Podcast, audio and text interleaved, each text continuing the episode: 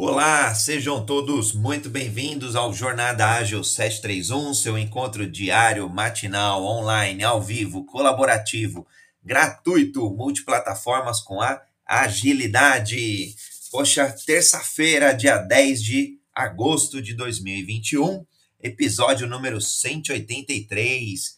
Bom, temos feito uma jornada incrível em relação a várias metodologias ágeis já falamos sobre Scrum, já falamos sobre Kanban, já falamos sobre e como escalar o ágil em outras metodologias. E agora a gente está falando sobre o SAFe. E já fizemos três encontros sobre o SAFe. E hoje a gente começa aqui, eu estou bem empolgado para começar a mergulhar, eu diria que no coração talvez é, do SAFe e estou felicíssimo de estar aqui com um seleto time de pessoas que trabalham em empresas Great Place to Work, grandes empresas, grandes desafios. Então, Vitor, quiser já começar a tua audiodescrição, o Fábio já está por aqui, eu vou colocando vocês de moderador e vou confirmando aqui as transmissões.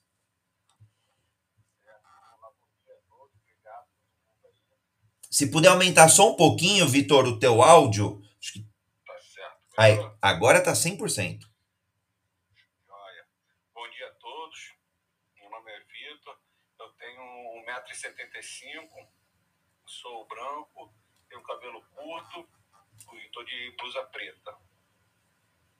Obrigado aí todo mundo. Bom dia pessoal que está ouvindo a gente. Sou Fábio Baldin, sou moreno claro, é, tenho uma calvíciezinha aqui, tenho a barba fechada. É, na foto uso uma, um blazer cinza, uma camisa preta sem gravata, um sorriso no, no rosto e um fundo neutro. Bom dia pessoal, eu sou o Felipe, homem branco, cabelo e olhos castanhos. A foto tô com a barba um pouco rala, né? Blusa azul e ao fundo do escritório ali. Eu sempre brinco com essa foto do Felipe, ao fundo o saudoso escritório. Todos nós aí com saudades dos escritórios presenciais, de encontrar as pessoas olho no olho ali, dente no dente muitas vezes. Eu sou André Sanches, homem cis, pele branca, é, cabelo castanho, olho castanho. Estou numa foto é, vestido aqui um colete, um colete não, uma jaqueta marrom, camisa cinza, ao fundo algumas árvores e um dia para mim muito comemorativo, muito especial ali é, renascimento do, do meu filho, do Bernardo. Então, é, eu estou muito feliz de estar hoje aqui. É, Para mim tem sido um aprendizado, eu falo que eu sou um eterno aprendiz e agora acho que eu sou um eterno ágil aprendiz. Quando eu começo a estudar esse assunto fascinante, que é o SAFE, como escalar o SAFE, a importância, é, como escalar o ágil através do SAFE, é um dos frameworks aí mais utilizados. Então, para mim é uma honra, uma gratidão tá com você, Vitor, você, Fábio, Felipe. Dinâmica de sempre. Essa é uma sala segura, então a gente pode debater à vontade, pode. É uma sala que a gente respeita os diversos pontos de vista, e muitas vezes, quanto mais diverso, mais bacana fica. É, a audiência que estiver nos acompanhando aqui no, no Clubhouse, no Green Room, em qualquer outro aplicativo, é só levantar a mão e a gente traz aqui para o debate para complementar algum ponto de vista e quem estiver nos ouvindo nas mídias sociais, é só postar um texto aqui, um comentário, que a gente integra tudo junto e tudo misturado. É... E quem vai nos ouvir, óbvio, depois aí do material gravado, a nossa gratidão aí pela audiência. Bom, vou passar a palavra aqui, o Felipe tá no. A gente fica na curadoria aqui atrás, nos bastidores, né, no, no, no backstage, o que, que a gente vai trazer, que forma que a gente vai trazer, enfim. É, é, acho que é uma grande uma grande cerimônia, né, um grande rito ali que a gente acaba tendo com a PI Planning, e aí vocês vão me corrigindo se eu não estou falando tanta besteira assim, que exige tanta preparação antes, precisa se preocupar com a agenda, é, existe, obviamente, é, devido à complexidade né, desse mundo VUCA, BUNNY, mundo VUCA, o mundo que a gente queira falar, é, vai aparecer dependência, é tudo extremamente complexo, então como que a gente faz a gestão aí, como que a gente maneja essas dependências. Então, eu vou brincar aqui com vocês, hein? Vou sacanear vocês. Eu vou agora pegar o meu banquinho de aprendiz, de eterno jovem aprendiz e ágil aprendiz, claro, e vou deixar a palavra com vocês. Obviamente, eu vou dando minhas contribuições aí, os meus centavos de contribuição. Aí, Felipe, que acho que tem uma visão legal do que a gente já vem fazendo, quiser a palavra, e aí já vamos complementando, Vitor, Fábio, eu e quem mais quiser subir. Vamos lá, né? Hoje a gente planejou falar um pouco da PI Planning, né? PI Planning, ele é um né? É um rito onde os times se juntam, a gente tem ali o o ART, né, o Agile Release Train, sendo construído, é o coração do, do Agile Release Train, né, onde a gente vai ter o RTE com todo mundo, todos os POs ali, planejando né, o próximo incremento do nosso produto de forma escalada, porque vai estar com todos os times. Já que esse evento muito grande acontecer, a gente tem que dividir em algumas partes, né? É um momento pré que a gente precisa fazer tudo antes desse evento acontecer, porque ele acontece de forma rápida, né? São só dois dias ali. Onde eu tô, a gente pratica em quatro dias, porque a gente, para não ficar tão cansativo com os times, e a gente também tem Scrum Masters com mais de um time. Então, para o pessoal também poder se dividir, a gente faz com. gasta um pouquinho mais de dias, mas na teoria são dois dias ali com todo mundo para definir o incremento, entender o que o negócio está pedindo e seguir é que a gente tem que dividir em três partes, né? Que é a pré-PI, a propriamente a PI, aquele dia que acontece esse evento, e o pós. E na pré é onde a gente tem que gerar todos os artefatos, trabalhar muito, entender com os stakeholders tudo que a gente precisa ter de visão, né? um caminho para poder trabalhar dentro da empresa. E se o pessoal quiser trazer mais detalhes aí do pré, vai ser bem legal. Até fica o convite, né, Felipe? Quem tiver é, já no dia a dia, óbvio, a gente traz aqui todo, todos os moderadores, aqui os curadores com experiência teórica e, obviamente, prática, né? É, quem já passou aí também pelo, pelo, pelo, pela prática aí, pela experiência, sabe as dificuldades, os caminhos ali das pedras, né? Sabe dar o, o, o caminho das pedras, sabe de fato o, o, o, que, o que acontece. É, para mim, mim veio muita figura de bastidor, assim, de evento, cara. Eu já participei de organização de eventos para milhares de pessoas, 3 mil, 5 mil pessoas. E, poxa, é, é uma preparação antecipada ali absurda. E o evento mesmo é curtinho, é dois dias, às vezes três dias, né? E, e para mim me deu muito essa impressão, assim. É, é, a gente faz um trabalho enorme para ter muito sucesso ali, e sucesso entre aspas, eficiência, eficácia ali, é, durante a, a execução mesmo. Ó, Tiagão pediu a palavra, Tiagão também tá, tá sempre aí como parceiro, representando a, a Agilers, fundador e CEO, e, e, toda quarta tá aqui com a gente, debatendo Agile People, ou RH Ágil, e ou, né, RH Ágil, e amanhã ele vai estar tá com a gente aí também. Seja bem-vindo, Tiagão.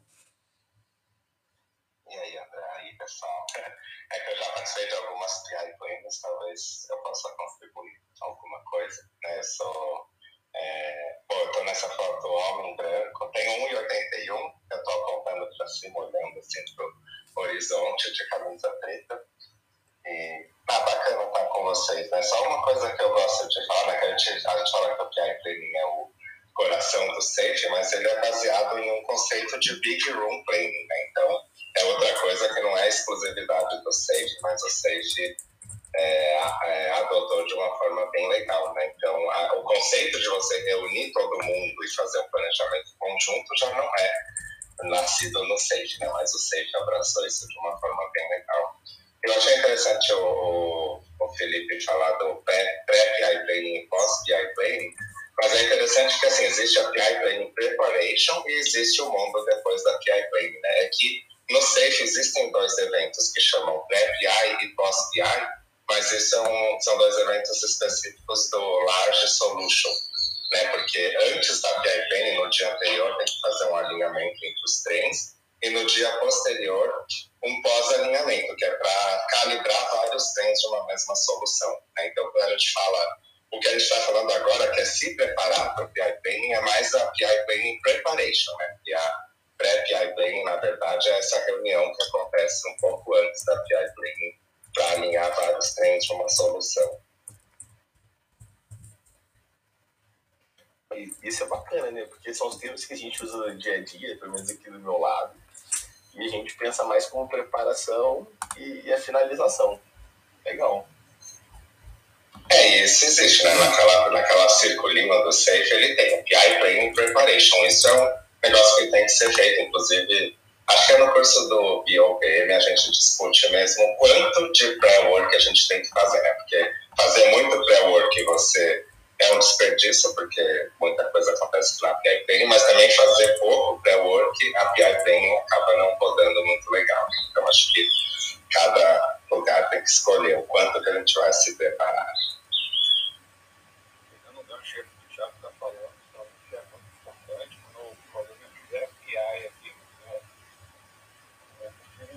Primeiro eu não entendia muito o que era dois dias, né? eu achava aquela vila extremamente comprida e desnecessária.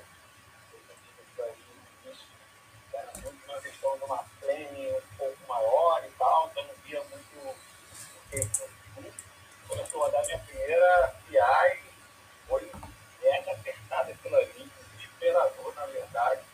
Realmente é muito alinhamento para fazer. E com o passar do tempo, a gente começou a ver a importância, na verdade, de fazer a pré-PI bem feita.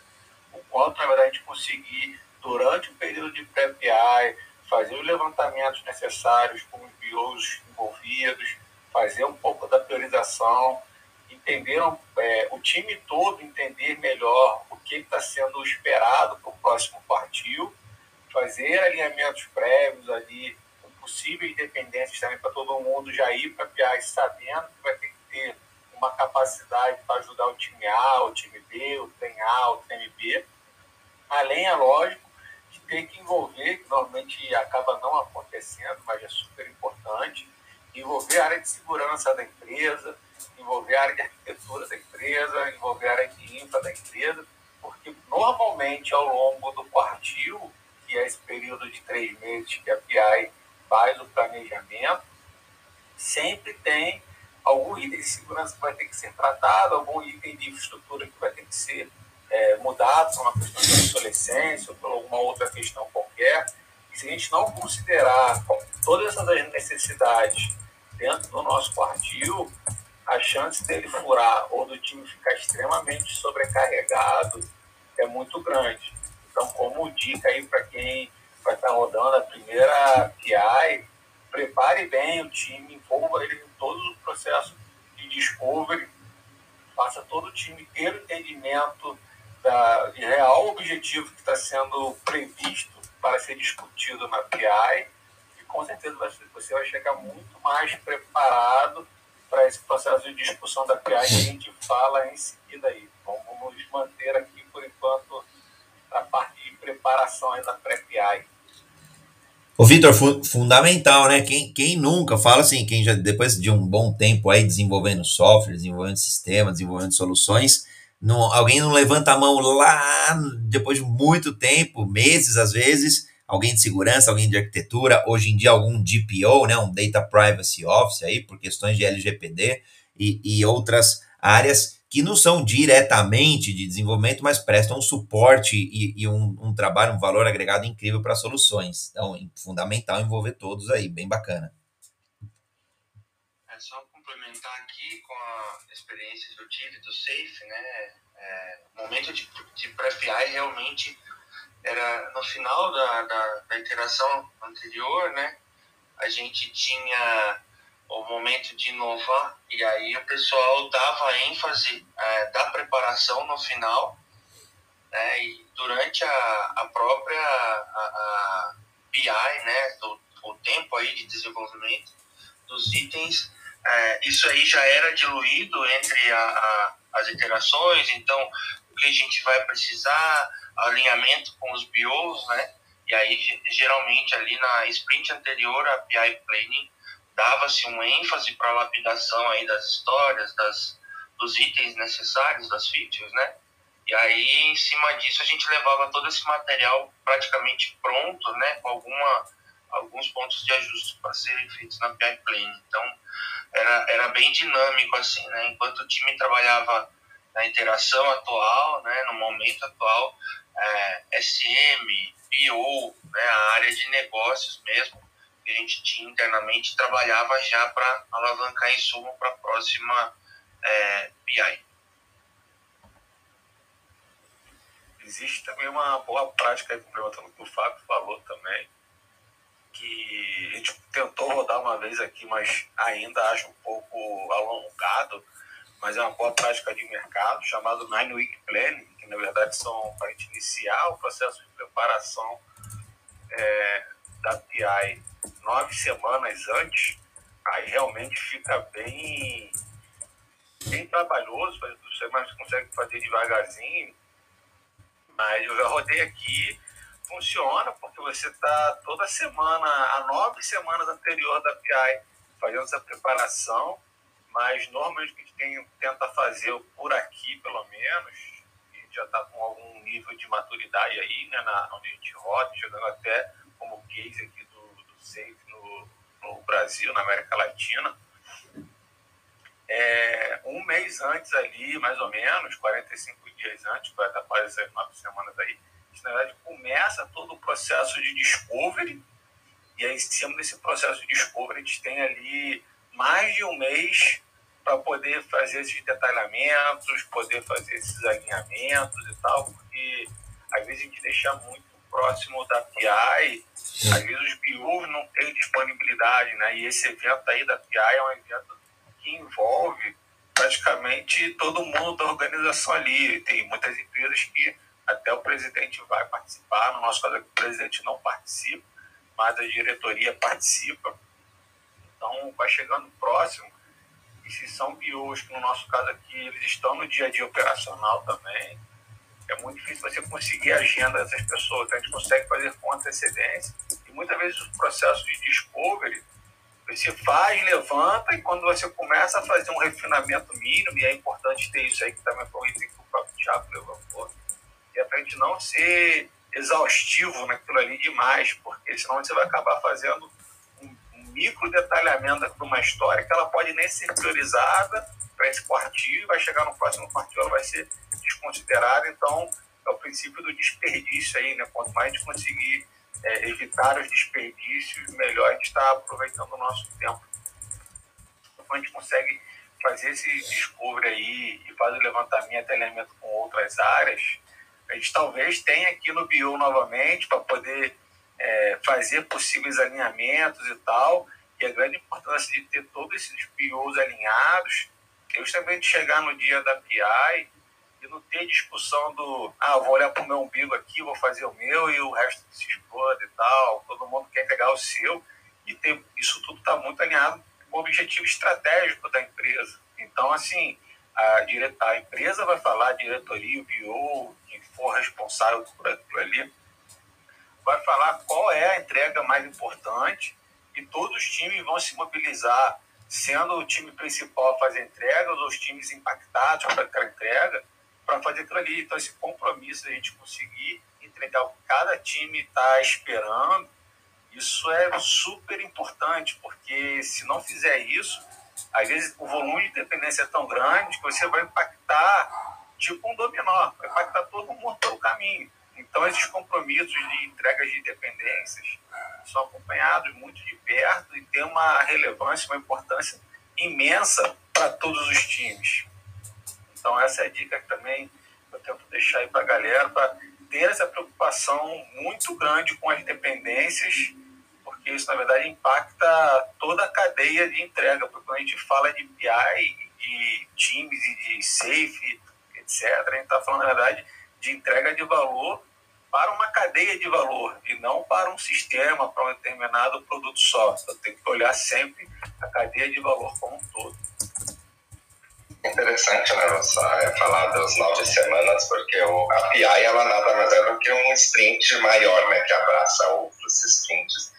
E assim como a gente faz a preparação do sprint, tem a preparação da PI. Então, assim, terminou a PI Training, na verdade, algumas pessoas já passam a olhar para a próxima, né? Porque a saída da PI Training são os objetivos. Uma vez que o PO sabe os objetivos dos próximos três meses, ele já pode começar a olhar para o que vem depois, né? Então, acho que essas nove semanas também faz sentido porque a preparação da próxima PI já começa assim que termina a PI Training, né? Porque a gente já tem insumos para começar a pensar no próximo ciclo. Então é um trabalho bem contínuo mesmo, né? assim como é o refinamento que a gente faz de sprint por sprint. A gente está sempre refinando sprints futuros.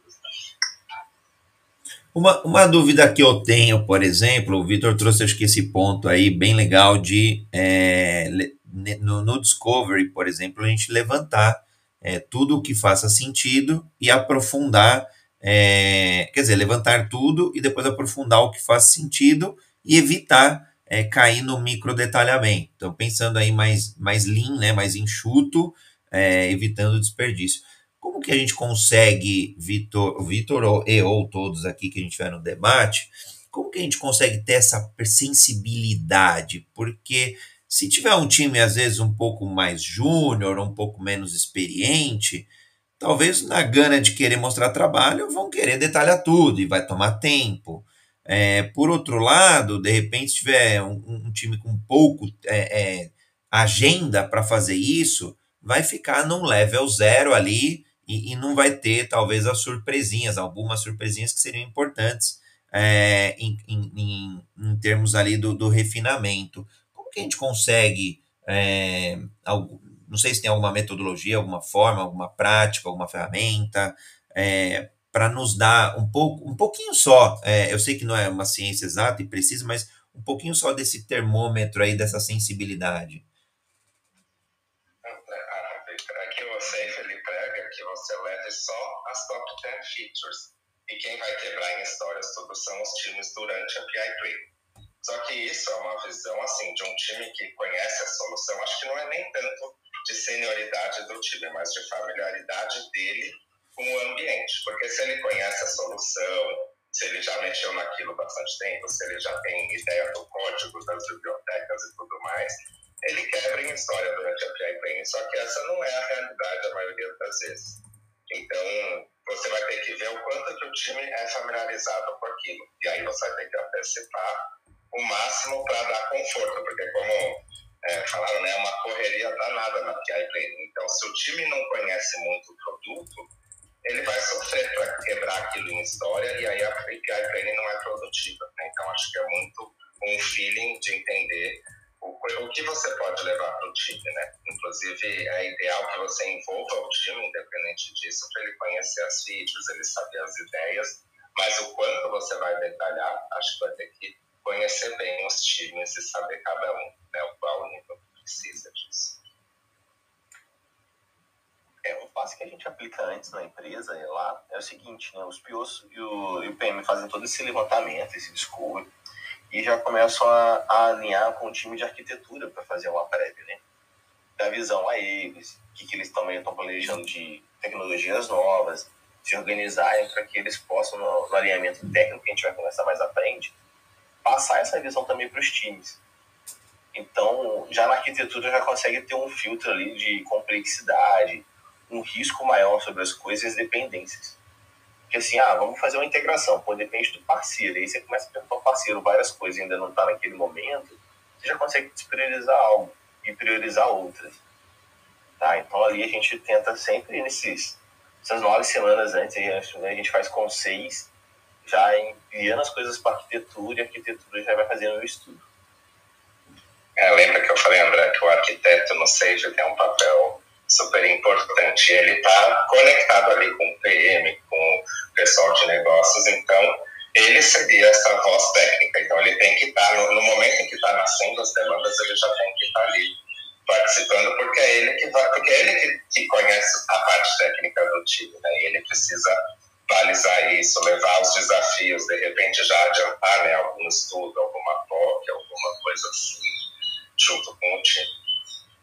E até pelo prazo, né, Tiagão? Se ele já vê alguma coisa que ele talvez não tenha tanto domínio, ainda tem algum relativo tempo de dele fazer um estudo, um pré-work um pré dele mesmo, em termos de uma POC ali, em termos de uma nova solução, um novo componente. Acho que faz, faz sentido. É, e o Safe ele traz o conceito de enabler, que é um, uma história que habilita outras, ou um feature que habilita outras. Então, um arquiteto, não necessariamente ele vai fazer isso, mas ele precisa incluir isso no backlog e priorizar junto com o que tem de negócio. Né? Então, se ele precisa de um estudo mais detalhado, ele pode inserir isso no backlog do programa e levar para o PI Planning para ser planejado também, junto com as demais histórias e features. É, é, essa parte dos enablers eu acho que é legal porque dá visibilidade, né, de um trabalho que muitas vezes é, esses times aí, né, de suporte, eu estou chamando de suporte, é, mas vai seguro. É, é só para empacotar mais do que o próprio arquiteto, mais do que o próprio engenheiro, né? Então, segurança da informação, de data privacy, compliance, sei lá, outras, outros elementos aí que sejam importantes dentro da solução. É, pelo menos traz essa visibilidade aí, trazendo visibilidade, a gente começa a falar de prioridade, priorização. Então, acho, achei, acho uma sacada bem bacana.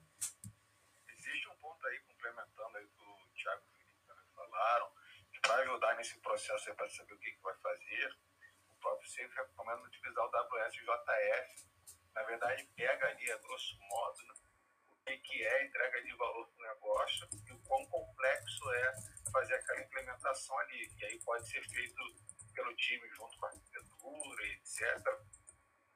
Ele gerar um quadrante que entrega muito valor para o negócio e é mais fácil de fazer que, que entrega muito valor, mas é extremamente complexo de fazer, o que, entrega pouco valor também é fácil de fazer, o que, que entrega pouco valor e é muito difícil de fazer.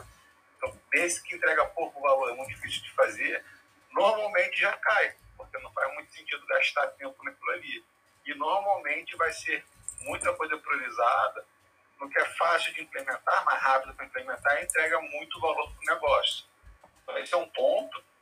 E dentro do centro a gente trabalha, a gente vai falar posteriormente aí da PI, é, né, esse conceito de feature, e depois dentro dessas features que a gente vai poder fazer um detalhamento maior em cima das histórias, para poder ver o que a gente consegue e não consegue entregar dentro da PI. Mas é importante ainda dentro do processo de preparação, é, levar a velocidade do time, se ele trabalha, por exemplo, como sprint, levar o throughput do time, se trabalha com Kanban, qualquer outro tipo de métrica que o time venha utilizar para a gente poder fazer essa projeção no dia da PI. Então, os SM normalmente levantam essa informação ali, deixa pronto para o time. E pegando também outro gancho sobre os enables, existe também é, o enable pode ser utilizado para você conhecer o, é, o aprofundamento de uma necessidade. Então, não necessariamente o enable é utilizado somente para fazer uma implementação técnica.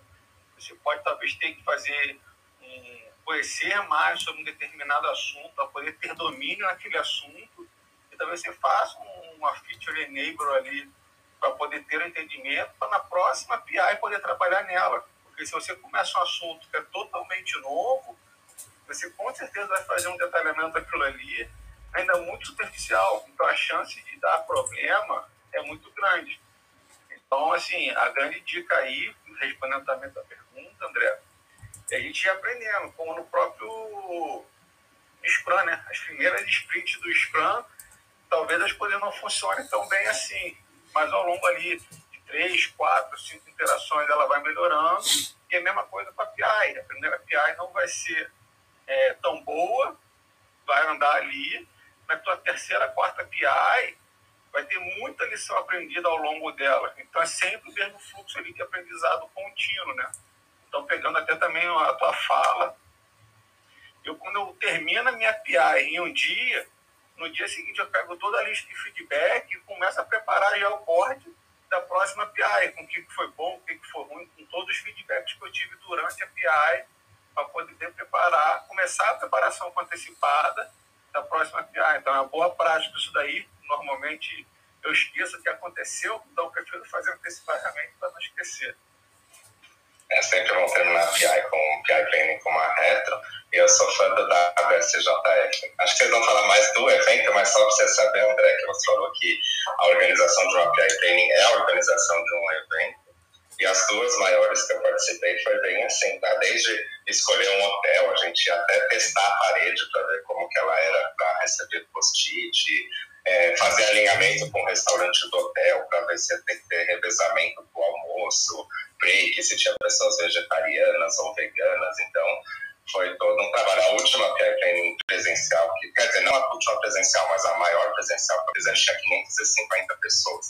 A gente, quando chegou os post-its no dia anterior, eram caixas e caixas de post-it que vinham com aqueles carrinhos, sabe, de carregamento. E a gente tinha que distribuir isso em sete salas. A gente ficava na véspera, tipo, até duas da manhã, às vezes, para preparar todas as salas, já deixar os program boards, as mesas, tudo que tinha que imprimir. É realmente uma operação bastante. Mas é muito gostoso, mas é um, uma preparação. Aqui ah, isso é na semana, né? Que é a PI em si, mas fora toda a preparação que foi feita anteriormente.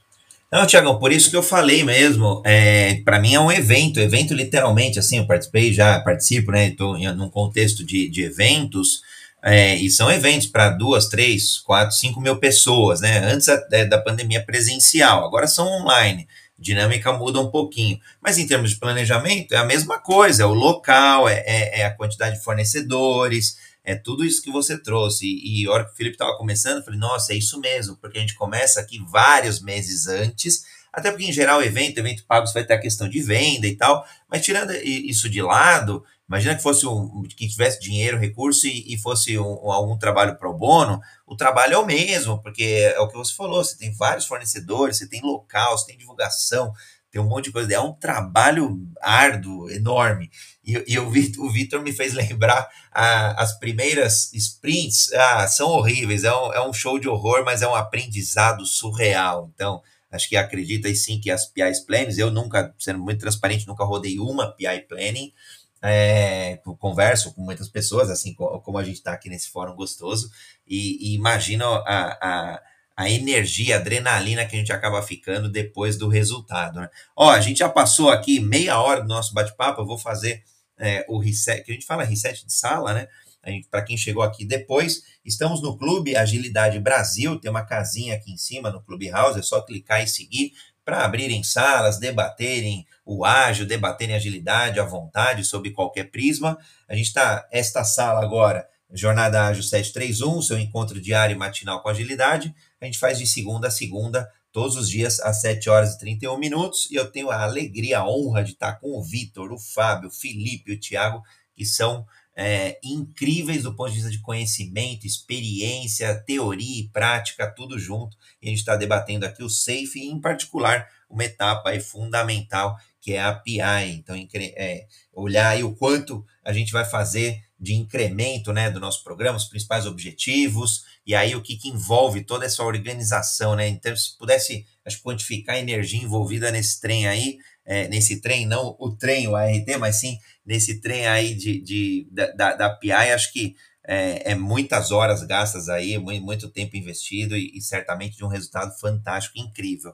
Quem estiver aqui no Clubhouse, quiser é, dar sua opinião, sua contribuição, falar das dificuldades que, que passa aí na, na, durante a PI, durante a pré, durante o pós, fica à vontade. E quem estiver nos ouvindo é só postar um comentário que a gente faz tudo junto e misturado. E, obviamente, sigam os moderadores, que são caras incríveis aí de conhecimento, de contato. O, o legal do Clubhouse é que depois acaba dá para conectar no direct das pessoas e aí mandar mensagem, trocar figurinha. Então, vamos, vamos evoluindo junto. Bom, esse já o reset sala feito. Passo a palavra aí, acho que o Felipe estava conduzindo muito bem, o nosso maquinista. Manda ver, Felipe. que isso, vamos lá. Bom, a gente está aqui falando da preparação da PI, né? A gente tem que organizar toda a questão de local para o evento. No meu caso aqui, a gente tem que organizar toda a parte online, tá? Então, a gente começou a fazer dentro da pandemia, a gente organiza isso tudo online, conciliar a agenda, que é o maior desafio, acho que a gente tem na preparação né? Porque já tem os papéis um pouco distribuídos, os POs, o PM, o BO, estão tudo ali procurando negócio e tal, mas o cara está organizando esse grande evento, ele tem que ver quem vai, quem vai vir, quem que as agendas tem que conciliar, pedir o pessoal também para se preparar, porque às vezes vem um presidente, vem um diretor, eles vão dar essa visão de negócio, né, um norte ali, o pessoal vai apresentar, tem que garantir que a arquitetura recebeu as coisas também, que foi feito pela área de produtos, é, é uma loucura ali, né? Um corre-corre, mas é muito bom, porque a gente vai se envolvendo e, e não vê também o nosso tempo passar, o dia, porque é engajador. Só quer trazer mais algum item da preparação? Senão a gente entra aqui na API e vocês podem ir puxando também qualquer item que venha surgindo. Essa questão da agenda que a gente faz normalmente aqui, a gente já manda essa agenda com dois, três meses de antecedência, né? quando acaba uma PIA, eu preparo a agenda da próxima PIA e já mando para tentar salvar a agenda da galera ali, porque realmente esse ponto é mega complicado. Quando deixa para mandar muito em cima, tem problemas. E, na verdade, a gente sempre compartilha no final da PI também qual é a agenda da próxima PI. Então, no nosso caso aqui, sempre ocorre, é, provavelmente ali vai ser ou o último ou o primeiro dia da semana, do, da, do mês, o último dia do o primeiro dia do mês, sempre terça e quarta-feira. Por N motivo de escolher esses dois dias aí. Então, todo mundo já sabe que isso é aquela cadência que vai ocorrer sempre de três em três meses. Então, fica mais fácil, uma vez que gera essa cadência, as pessoas se planejarem e a gente enviar esses convites com antecedência para garantir, ou tentar garantir, a maior participação possível aí.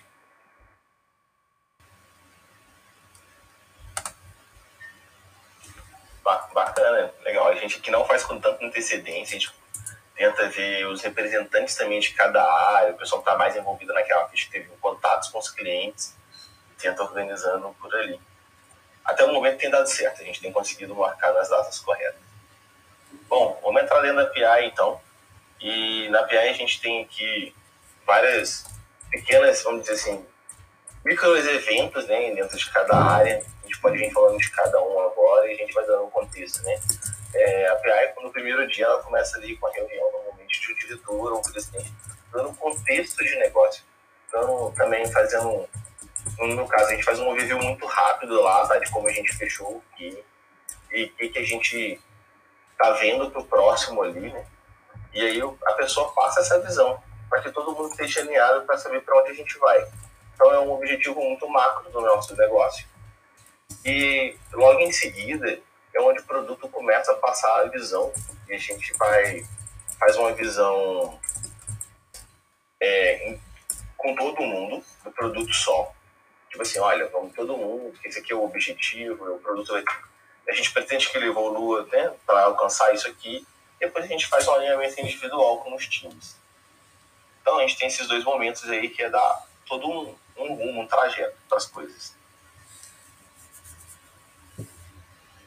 É, no caso nosso era bem, era bem legal que vinha a palavra do presidente, né, com os grandes resultados entregues da última PI, então é, é, era um momento que todo mundo aguardava, porque é, tinha ali internamente engajamento, a gente quer, quer estar no board do presidente, né? Então ele passava ali pelas, pelos trens, né? Falando quais eram os grandes resultados de cada trem, e a gente sabia o resultado vindo de cada, entre aspas, vagão, né? De cada time ali. E era muito engajador, porque quando a gente aparecia lá, o pessoal falava, nossa, que bacana, apareceu a entrega de vocês lá no board do presidente e tal. E aí tinha todo esse contexto, é, ele falava muito sobre as métricas né, do público, era é, uma empresa da área de educação, então público atingido, os metas, os resultados que foram alcançados com a entrega, né? E aí numa sequência ali, é, tinha a palavra do vice-presidente de tecnologia, era muito bacana. E uma coisa que me marcou bastante foi quando é, a empresa completou um ano usando o Safe, né? É, no final da apresentação do presidente, ele chama é, todo mundo para cantar parabéns, parabéns e na porta do hotel que a gente estava abre e aparece um bolo com as cores da companhia, um ano com a velhinha brilhando lá e, e foi algo bem legal. No, na finalização né, dessa primeira parte, a gente sai e um pedaço do bolo é entregue para cada pessoa presente ali na praia. Então foi algo que me marcou bastante, né? Foi, foi bem, bem legal.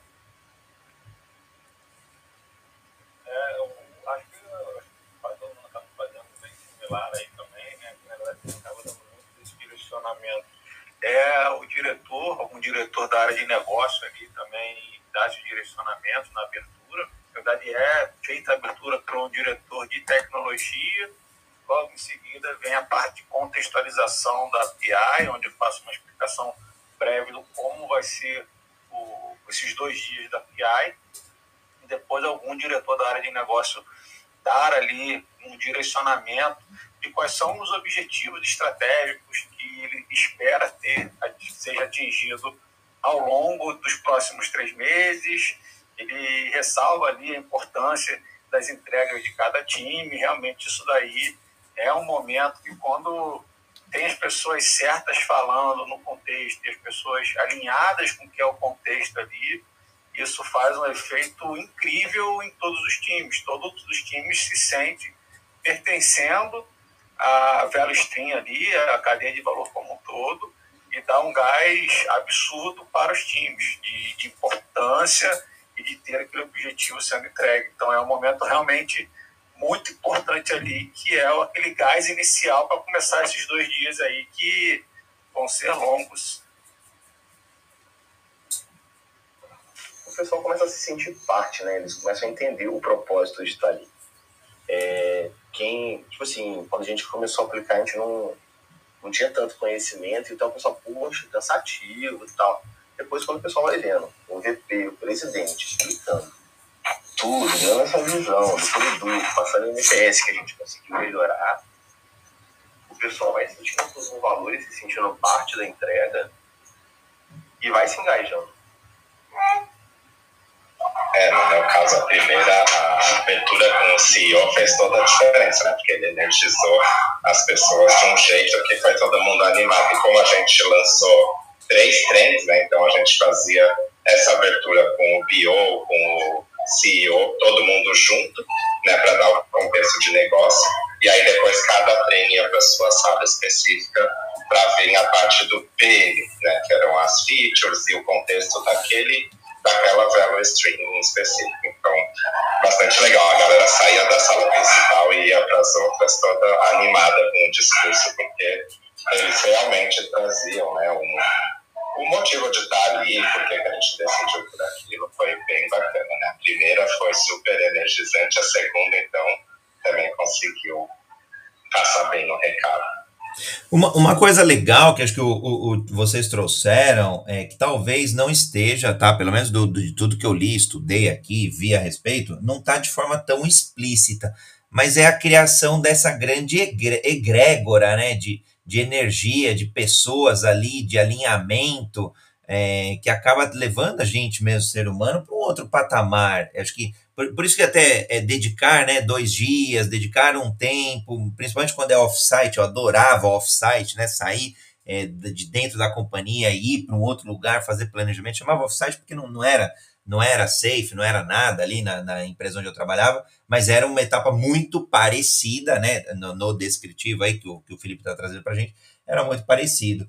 Então, acho que criar essa energia, esse ambiente. Então, acho que o Tiagão falou pelo ambiente, acho que é super oportuno. A energia das pessoas, às vezes não estar no escritório, no ambiente, na mesa, sentado, já te traz uma outra energia renovada. Acho que essa egrégora acaba ajudando e facilitando bastante. Eu, eu vi muito isso daí no, no, na palavra aqui de vocês. É, o discurso da ideia começa, né? A gente está aqui todos juntos para nos alinhar a uma missão comum então ele tem essa ideia de pegar toda aquela galera e alinhar no mesmo destino, na mesma direção. Né? Então isso está no Sage, é que o Sage é mais formalzão. Né? Então ele descreve essa ideia dessa forma. Ó, a gente está aqui reunido para alinhar todo mundo em uma missão comum. E aí começa a apresentação da galera de negócios. Né? Então ele tem essa ideia né, de alinhar todo mundo, de estar tá todo mundo ali focado. Né? Então é bastante bacana. E você falou do off-site, eu lembrei, André, a gente também tinha que ver fretado para levar a galera, ônibus, é, é, avião, muita gente vinha de outros estados. No próprio hotel tinha que reservar para um monte de gente. Então, é.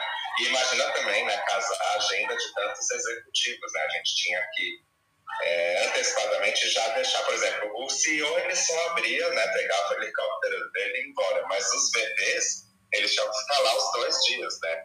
Então a gente precisava fazer todo um alinhamento. Porque imagina você pegar três, quatro VPs e deixar numa sala durante. numa sala, né? Num hotel durante dois dias. Então é logística bem ferrada aí para fazer tudo acontecer. A vantagem é que o celular resolve a vida desse camarada, então ele não fica tão desesperado, mas é um complicômetro sim. É, ele, fica ali, é, ele fica ali cuidando do dia a dia dele e aí ele é chamado quando precisa. Mas é importante porque quando a gente terminou a primeira VI Training, a sensação e o discurso que foi o que mais me emocionou, né? Ele falou assim, gente, aqui dentro, nesses dois dias, a gente tomou decisões e fizemos alinhamentos que antigamente a gente levava seis meses trocando e-mail e ligando para conseguir resolver. Né? Então, esse efeito de acelerar a tomada de decisão foi plenamente atingida. Né? Apesar de toda o caos que é a primeira PI mas a sensação foi, a gente conseguiu em dois dias fazer o que geralmente a gente levava uns seis meses batendo cabeça para fazer. Mas porque a gente tinha dentro da sala todas as pessoas chaves que podiam tomar as decisões necessárias. Né? Isso foi essencial porque a gente é, alocou times, a gente despriorizou projetos, a gente tinha o PMO, a gente tinha toda, toda a galera que cuidava disso lá presente, né? Então a gente conseguia fazer essas movimentações muito facilmente. E logo após a abertura, né, vem a, toda a explicação da visão do produto. Depois os times se dividem em, em salas menores, né, onde os POs, cada time ali, passam as features que estão eu não sei, a gente separa aqui por contextos dos times, e aí o PO dá aquela visão mais macro sobre as fichas, todas as demandas dos stakeholders, ainda, ainda com o time de negócio dentro dessas salas, né, que conhece mais aquela demanda, para que o, time possa tirar uma dúvida, o pessoal de negócio também questionar algum item que foi levantado, é aquele momento de alinhamento de negócio. Então, acontece essa conversa e logo em seguida a gente vai para um bate-papo com a arquitetura, né? E nesse bate-papo com a arquitetura é onde a arquitetura passa toda a visão do que, que eles desenharam, qual é a proposta, as práticas que vão ser usadas para poder seguir. Isso compõe a primeira parte do primeiro dia, né? Então a primeira parte é basicamente alinhamento. É, por aqui a gente, na verdade, antes de quebrar, fazer o time breakout lá, que é pegar o time e colocar em salas individuais aqui, a gente, na verdade, faz a visão da arquitetura anteriormente mesmo. Essa visão da arquitetura, como está ali com, diretor, tem a função de gente ali envolvida, a gente normalmente também não, não faz esse detalhamento da arquitetura de forma tão exaustiva, porque senão vai ter um monte de gente pulando pela janela ali também, né? Ninguém vai aguentar ficar tanto tempo falando de assuntos tão técnicos assim, quando o pessoal não é da área técnica.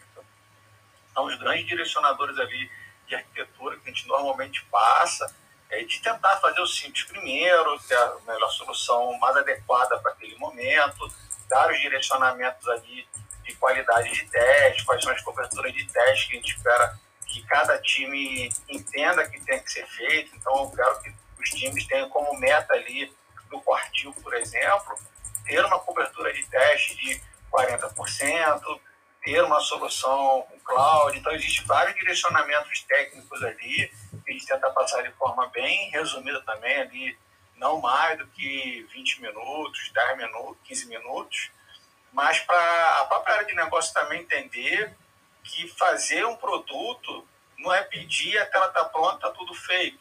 Então eles começam a entender que existe uma bateria de coisas por trás, uma questão de integração com nuvem, com outras, com, com outras áreas e tal. Existe uma questão grande referente à qualidade de software, qualidade de entrega também. Então a gente faz uma passada rápida em cima disso e depois vai para o team breakout ali, como o próprio Fábio falou, o Felipe falou, desculpa. É, e ali, assim, os times já estão sabendo do que, que é o produto, né? Eles já estão trabalhando. A gente já normalmente já começa a trabalhar um pouco mais de pegar as features e começar a esmiuçar ela um pouquinho mais ali. A área de negócio fica com a gente dentro das salas também, entendendo as discussões ali. É lógico eu não faço discussão técnica, eu faço sempre discussão de entendimento daquilo ali, do tipo, ah, tem uma feature para fazer uma determinada busca. Qual o nível de busca que eu preciso? Será que uma busca simples resolve? Eu preciso fazer uma busca mais refinada? Então, a gente vai conversando com a área de negócio ali para a gente poder fazer o que, que é o MVP daquilo ali, né? qual é o mínimo que eu consigo entregar que já gera valor para ele. E esse entendimento a gente vai começando é, gradativamente a pontuar isso. E um dos pontos que normalmente eu venho pedindo para os times durante esse processo já do team breakout ali, que é esse alinhamento e esse início de detalhamento, é para eles já irem colocando o program board, a gente fala em seguida do program board aí, é, quais são as features que eles já começam a ter previsibilidade de qual sprint vai ser entregue. Acho que depois a gente vai passar por isso aí mais no detalhe, mas já ir colocando isso no board, porque quando a gente começa a colocar é, essas, essas features no board, essas dependências no board, isso começa a sinalizar vários outros times também que estão ali de olho no board também, de, pô, tem uma dependência, daqui a pouco vai vir alguém aqui alinhar comigo essa dependência. Tem times que atuam de forma cross, que são shared teams ali também. Talvez esses times que são compartilhados, como um time de infra, por exemplo, vai falar, opa, preciso fazer um provisionamento de alguma máquina, de alguma coisa é, durante a sprint 2.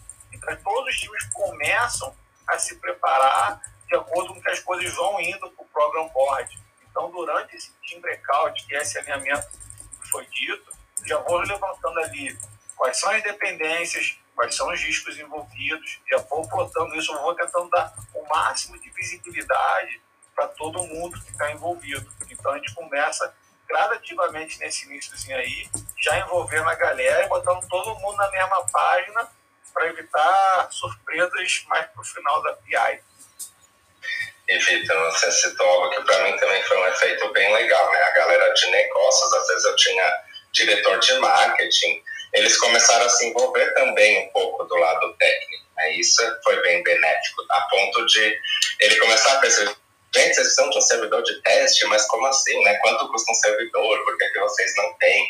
Então foi muito legal, né? Esse alinhamento que teve do pessoal de negócios olhar com mais é, com mais é, carinho, né, para esses aspectos técnicos. Então isso foi um efeito bem bacana que a gente conseguiu também, né? Da galera de negócios abraçar que não é pastelaria, né? Não é só fritar pastel, tem muita coisa ali para por trás né, de uma boa entrega. Tal. Então, isso foi muito bacana no nosso caso. Ô, Tiagão, e muitas vezes tem a oportunidade da, dele entender mesmo, não nessa cerimônia, mas ele começa a entender por que, que às vezes carregam custos, por exemplo, de tecnologia na área dele, nas áreas de negócio, né? Às vezes muito por, por de rateio. Ele começa a entender, poxa, ah, agora.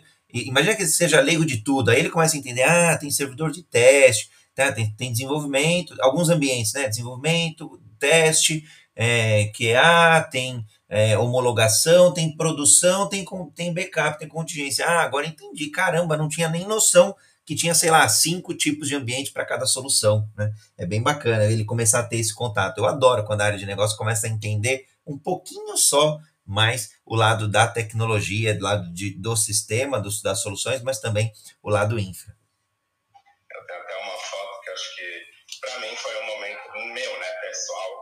Emocionante, porque na hora de apresentar os planos, né, que é no final desse team breakout, eu, tenho, eu tirei uma foto que era um dev, inclusive era um dev terceiro, que ele estava lá de frente com o vice-presidente, né, que era o nosso BO, explicando né, um BI Objective. Então aquela cena para mim foi o mais impressionante, porque veio o esse VP, no caso, ele era um alto executivo, né? ele era um VP que assumiu três vice-presidências, hoje ele é CEO, inclusive.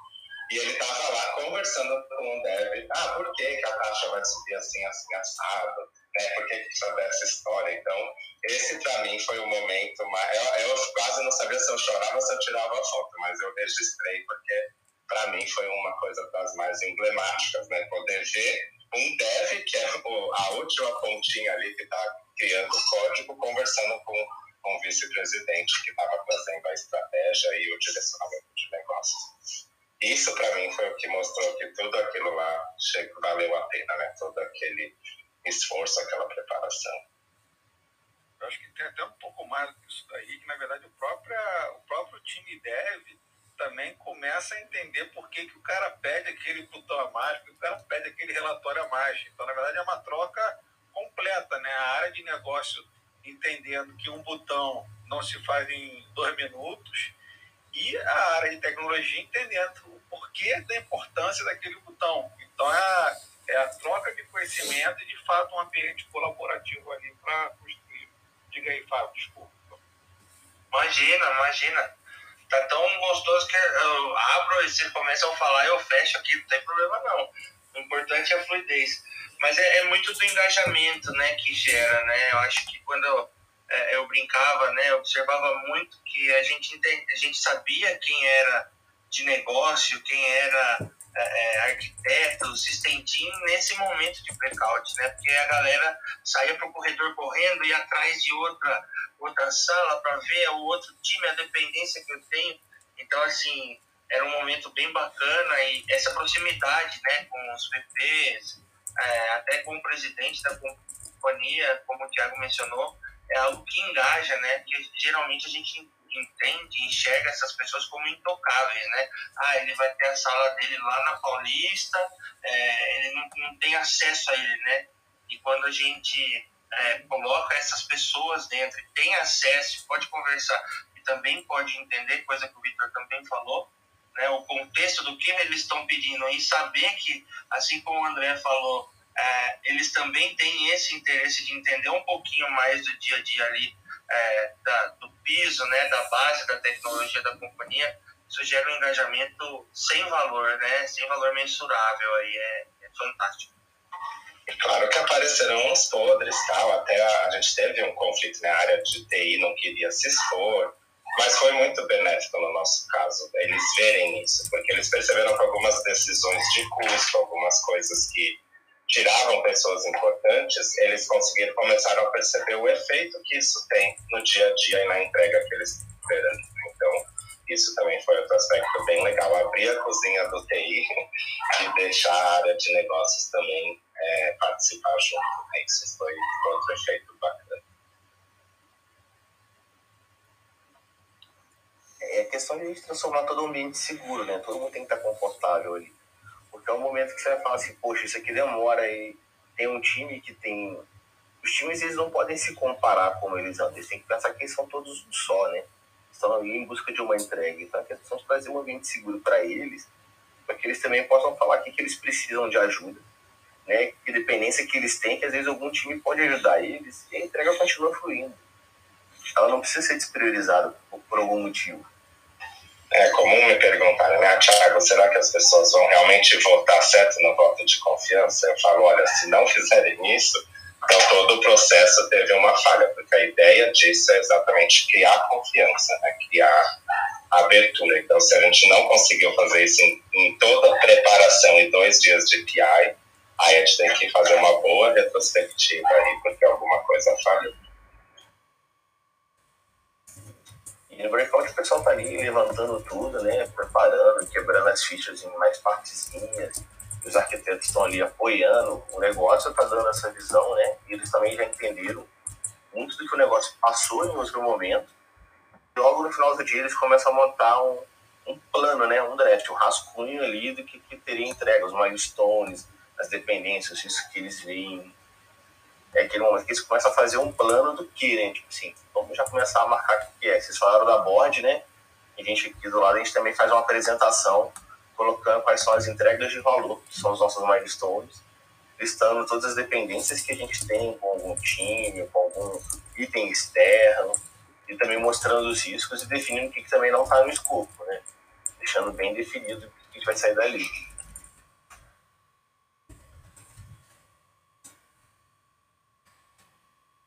tô quietinho aqui que eu acho que acabou o tempo. Não, em geral, a gente se programa, Tiagão, para ser até as 8h31. A gente tem mais dois minutinhos. Mas dá, às vezes a gente passa um pouquinho, 5, 10 minutinhos, dá para encaixar, tranquila. Segue aí, assim, eu vou só dar minhas contribuições aqui também, que faz isso daí, tá, Felipe? A gente também, é, no final, a gente tenta pegar tudo que foi priorizado e a gente faz o nosso business value. E a forma que a gente tem de fazer esse business value, a gente já trouxe, na verdade, é, cada, cada feature priorizada da pré-PI, então a gente já começou a trabalhar nela. Uma vez que a gente conseguiu colocar todas essas features no board, no program board lá, já planejando qual seria a nossa capacidade de entrega, considerando a velocidade, do boot, etc., de cada time, a gente consegue fechar esse planejamento no Program Board, que é o Program Board, explicando rapidamente, é um board onde todo mundo vai ter acesso ali daquele trem, a empresa inteira pode consultar aquele Program Board, e ali tem para cada time que, quais são as features que vão ser entregues em cada sprint. Então pode ser que eu tenha um trabalho gigante numa feature, não entregue nada na primeira sprint, e essa sprint só, essa feature só vai ser concluída na segunda sprint. Então vai ficar a primeira é, sprint vazia, a segunda sprint com aquela feature. Dentro do program board ali, eu tenho ainda é, todos os times colocando as suas features e também marcando as suas dependências. E aí existe um padrão de cores para isso, que tem no save, mas cada um pode, uma vez que definido quais são essas cores, todo mundo tem que seguir essas cores para não virar um carnaval muito doido aquilo ali. Mas define uma cor para feature, uma cor para enable, uma cor para as dependências. E uma vez que as dependências são colocadas lá, é colocada uma linha para falar, ó, preciso que você me entregue essa dependência até a sprint 1, até o final da sprint 1. E não é colocar a dependência lá e achar que a mágica vai acontecer. Então, toda vez que alguém coloca uma dependência de algum outro time, é importante alguém desse time que colocou a dependência saia, vá lá na sala do outro time, ou presencialmente procure a pessoa do outro time, para fazer esse alinhamento e falar: ó, é viável você me entregar essa dependência na sprint 1, pode ser que ele tenha uma outra entrega mais prioritária e não consiga fazer aquilo na sprint 1, só vai conseguir te entregar na sprint 2. E essa conversa durante a PI vai fazer você falar, ah, beleza, então vou mover aqui, já que ele só consegue entregar na sprint 2, vou mover a minha entrega para a minha sprint 3, já que eu preciso dessa dependência sendo resolvida antes. Então, toda essa comunicação de dependências e etc. vai sendo feita ao longo desses dois dias ali, vai tudo ficando visível no program board e isso dá essa visibilidade, esse elemento grande. E uma dica também para quem está fazendo é, virtualmente API, tenta colocar na agenda pausas de 10 minutos a cada hora, para o time não ficar exaurido né, na área de negócio. Então planeja também 10 minutinhos de pausa aí, que isso teve um efeito muito positivo. Só que eu vi que você falou que a gente coloca a feature no segundo sprint e o primeiro fica vazio. Né? Mas ele fica vazio no program board. Lá no plano do time, no plano específico, ele tem histórias, tudo. É só para não isso, no programa board ele mostra né, quando entrega feature. Então não é. é que na primeira sprint o cara não está fazendo nada. Ele está é. fazendo um conjunto de história para conseguir concluir aquela feature na segunda sprint, por exemplo. Né? O time não está parado nem de férias. Não, verdade. Um, um, cuidado que a gente toma do lado de cá tá, é na sprint 1 não ter só enablers. Tipo, a gente tenta ter pequenas entreguinhas ali, né, para nossa versão, para nosso release mas a gente não deixa de ter só enablers na sprint 1 também, ou em qualquer outra sprint, né? Precisa manter um misto ali, senão fica um é. totalmente técnico. É, eu costumo dizer que o enabler, ele não precisa ser na voz do usuário, é bom que não seja, mas é legal que ele seja testável, validado. Então, isso abriria a possibilidade de ter um sprint só enabler, mas é um sprint que vai poder ser validado, né? O PO vai ver, vai ter resultado, acho que mais do que só não ter é, não ter só enabler, é ter entrega que seja validável e passível de feedback. Acho que isso é bastante importante. E aí, pegando a questão do program board lá também. Fala aí, Fábio, desculpa, eu vou puxar o próximo aqui. Não, imagina, a gente estava falando de program board, deu, deu tanta água na boca aqui que até abri foto do program board, né? Vocês falaram sobre é, mapa ser feito por feature, né? E às vezes a primeira sprint acaba ficando meio que vazia, né? É, na experiência que eu tive, a gente fazia o mapa com a história, para isso não acontecer, né? Que história a gente termina dentro da interação e aí talvez a feature não. Então eu tô vendo aqui, a gente fazia a, o mapa ali dentro da, das interações por história, né? Com a feature também escrita a história também no card e uma reguinha ali na lateral com os pontos de complexidade. Então, é, enquanto a gente está debatendo aqui, abri uma foto é, até saudosa, né? É, muito bacana aí para compartilhar com vocês. Então, acho que é, varia muito de cada empresa, né, de cada contexto, para fazer esse mapeamento aí entre as interações. É, talvez a questão de colocar a história dentro do program board, assim, no, sou para falar se está bom, se está ruim, mas acho que assim, é o quanto visualmente fica legível. Se a gente talvez tenha histórias que são um pouco mais complexas ali e a gente vai conseguir ver isso como história e isso faz sentido, cara, segue lá. Só que é, eu acho que ele colocou. Acho que ele colocou a história que é dependente para aquela feature, né? Aí acho que é uma ou outra. Porque realmente colocar todas, acho que deve ficar bastante evoluído.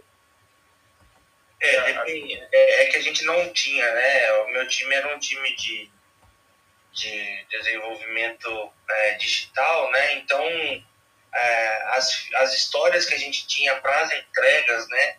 Elas tinham uma complexidade um pouquinho maior, então o volume era menor, né? Então não tinha tanta história assim. Mas eu abri realmente para dividir um pouco com vocês aqui sobre como era para nós aqui. Acho que o grande ponto é essa adequação mesmo, né? Adaptar. Então, se é essa forma, e assim, para você, como para qualquer um que está nos ouvindo aqui, entende que eu vou colocar uma feature que só vai aparecer lá na Sprint 4 e vai ficar o board todo vazio. Se quiser dar um pouco mais de visibilidade, aí vai adequando ali para tentar conseguir mostrar isso. Só tem a preocupação, porque como vai começando a criar as linhazinhas das dependências, não virar um, aquela instalação de poste, né? Ninguém sabe que fio vai para que lado depois. Então, Sim, mas eu vi, eu, vi, eu vi coisa só com feature, mas que tinha uma coisa assim, viu? Linha para todo lado, que chegou uma hora que era mais difícil gerenciar as linhas do que a própria PI Play. Exato. Então a grande intenção é assim, como é que eu consigo trabalhar num nível que o program board fique visível ali e as pessoas consigam entender. Porque se o program board não gera o valor de entendimento, ele vai ser esquecido, não vai ser acompanhado. Então é importante que o programa todo mundo olhe, entenda o que está acontecendo, entenda as dependências ali e consiga ver o que vai acontecendo ao longo do quartil ali para ele poder ser acompanhado. Né? O program board ele é um programa de certa forma meio vivo ali, porque depois que acabar a PI, é, os sincronismos que vão ocorrer vão utilizar o program board para isso. Então todo mundo precisa entender e pode ser que as coisas que foram planejadas eles vão se movimentar ao longo do caminho também. Então é importante que esse program board fique sendo vivo e fique sendo atualizado. Então, você coloque ali as informações que forem necessárias para mostrar, por exemplo, que uma feature estava prevista na sprint 2, ele foi para a sprint 3, os impactos que isso causou e tal. Então, ele tem que ser acompanhado ao longo de todo o quartil. E aí, complementando a questão do, da PI ainda, é, elas são previstas ali, normalmente, quem trabalha com sprint de 15 dias, normalmente são seis sprints, e normalmente trabalha planejando entregas para cinco sprints, e aí, conforme o próprio direcionamento do SAFE ali, a sexta sprint é uma sprint de inovação, ela chama de IP, que é Innovation Plan, e dentro dessa sprint, a gente normalmente reserva ela para isso meio, para processo de inovação, para matar débito técnico, para refatorar código. A gente faz N atividades durante a sprint 6 ali. Inclusive, é o momento que a gente procura fazer os hackathons internos, procura fazer é, webinários de conhecimento. Então, a gente tenta cada vez mais pegar essa sprint de inovação, de, de separar um espaço para os times evoluírem seus produtos, mas também arrumar tempo para que os times consigam interagir melhor dentro do arte como um todo, ou dentro da empresa com outros artes também. Então, é um momento que a gente considera super importante, que é o momento de finalizar as entregas ali e começar a se energizar para a próxima PI. Então, é um período ali que eu considero extremamente crítico, tanto da preparação quanto desse processo de inovação para fazer a galera pensar diferente quanto do processo de comunicação, de engajamento e etc.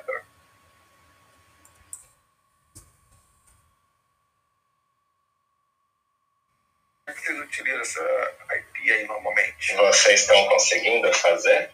Que é comum muitas empresas deixarem ela de lado. Não, faço aqui, eu sou chato com ela para dedéu. Eu achei legal você falar que é seis sprints, né? O padrão mais comum são cinco, mas eu acho que seis é um número legal também de mapear. Aqui a gente também está fazendo IP. Tá? A gente tem um, a gente começou né, lá no início.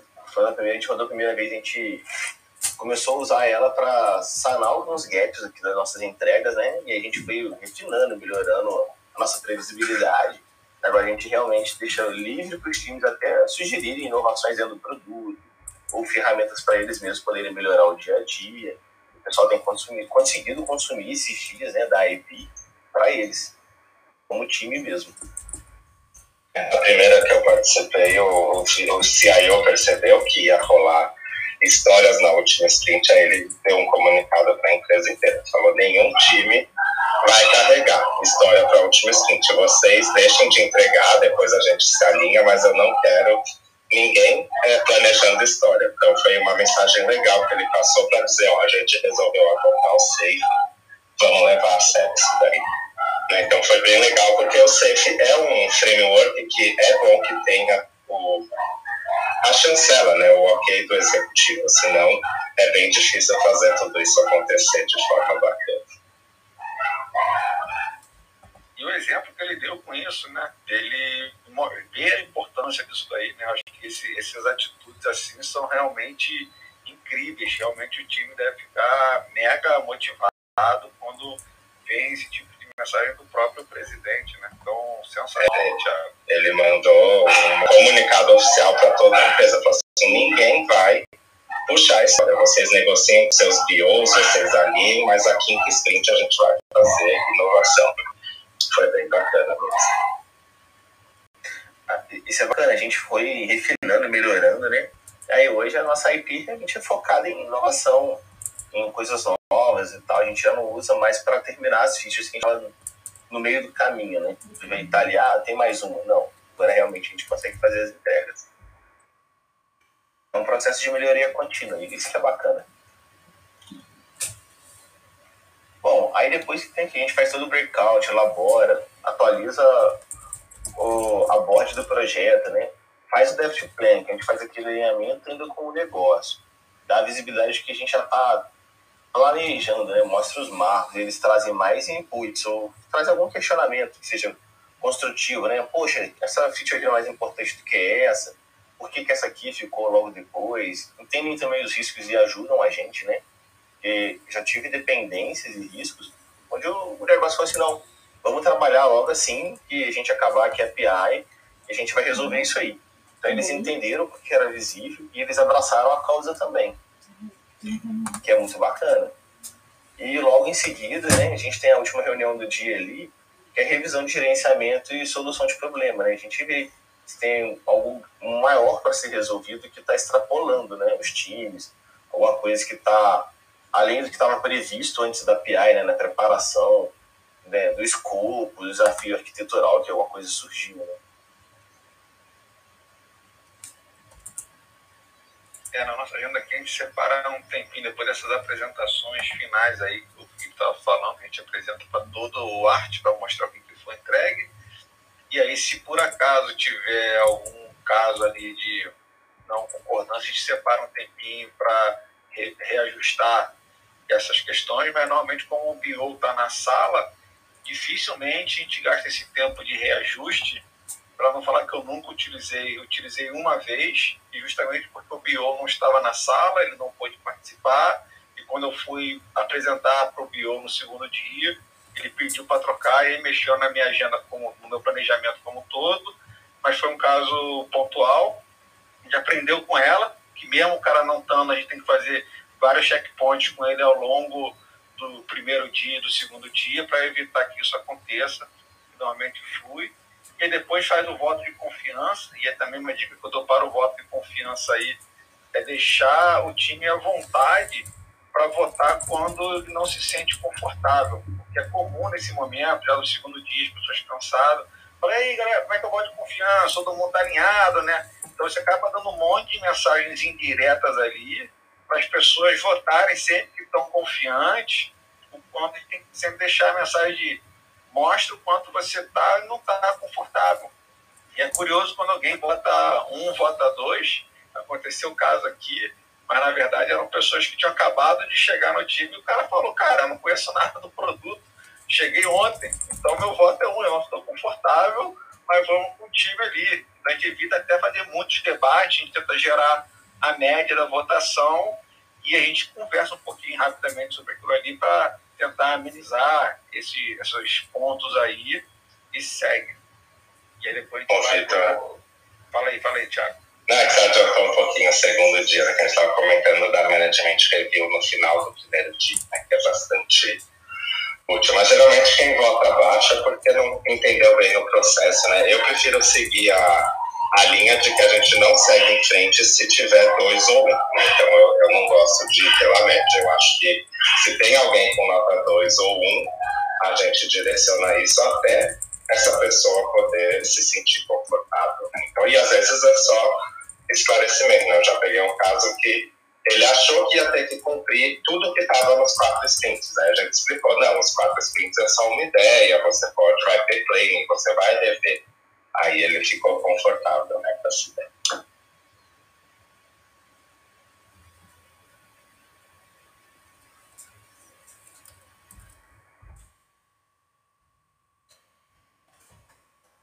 Bom, a gente falou bastante do dia 1, falamos algumas coisas do dia 2.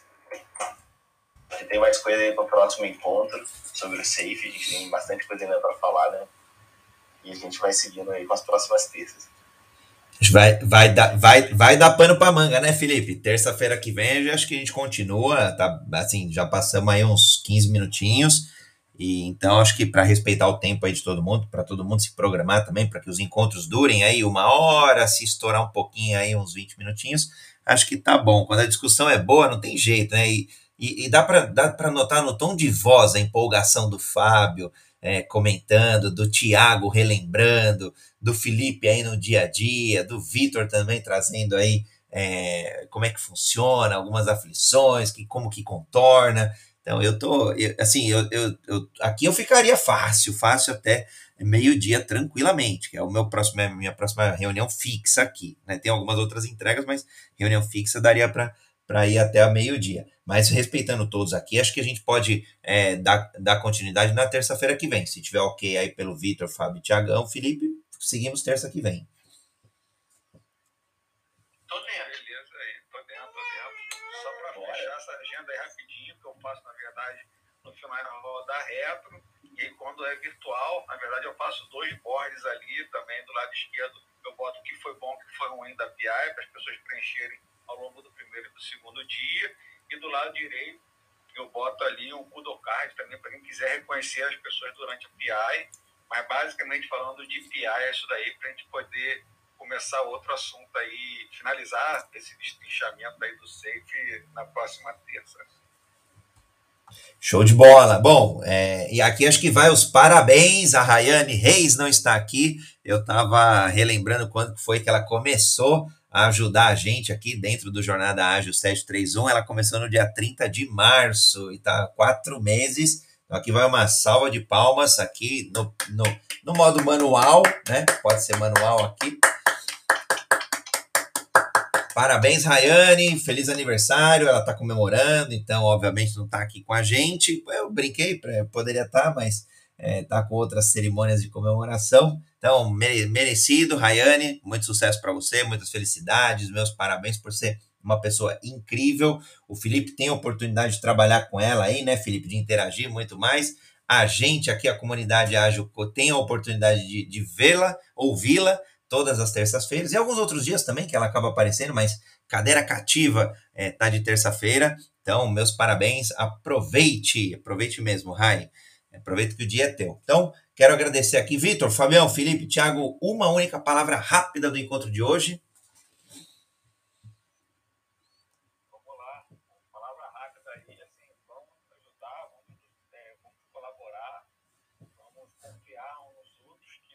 verdade, a chave, no meu ponto de vista, para tudo que a gente for fazer na vida. Obrigado aí pelo dia, foi sensacional essa troca com a galera aqui. Obrigado a todos. Ia, eu ia falar confiança, que é exatamente o que a gente quer conquistar numa PI Play, a confiança das pessoas no plano. Bom, eu vou falar que obrigado, né? Obrigado a todo mundo que veio, o pessoal que está aqui também contribuindo, né? O Vitor, o Fábio, o Thiago aí, só alimentando o nosso dia cheio de insights. Queria agradecer a todo mundo pela oportunidade de estar aqui com vocês em mais uma terça-feira. O André, que é o grande mentor de tudo isso aqui, e que é, a gente continue firme. Nos vemos na próxima terça-feira. Obrigado, pessoal.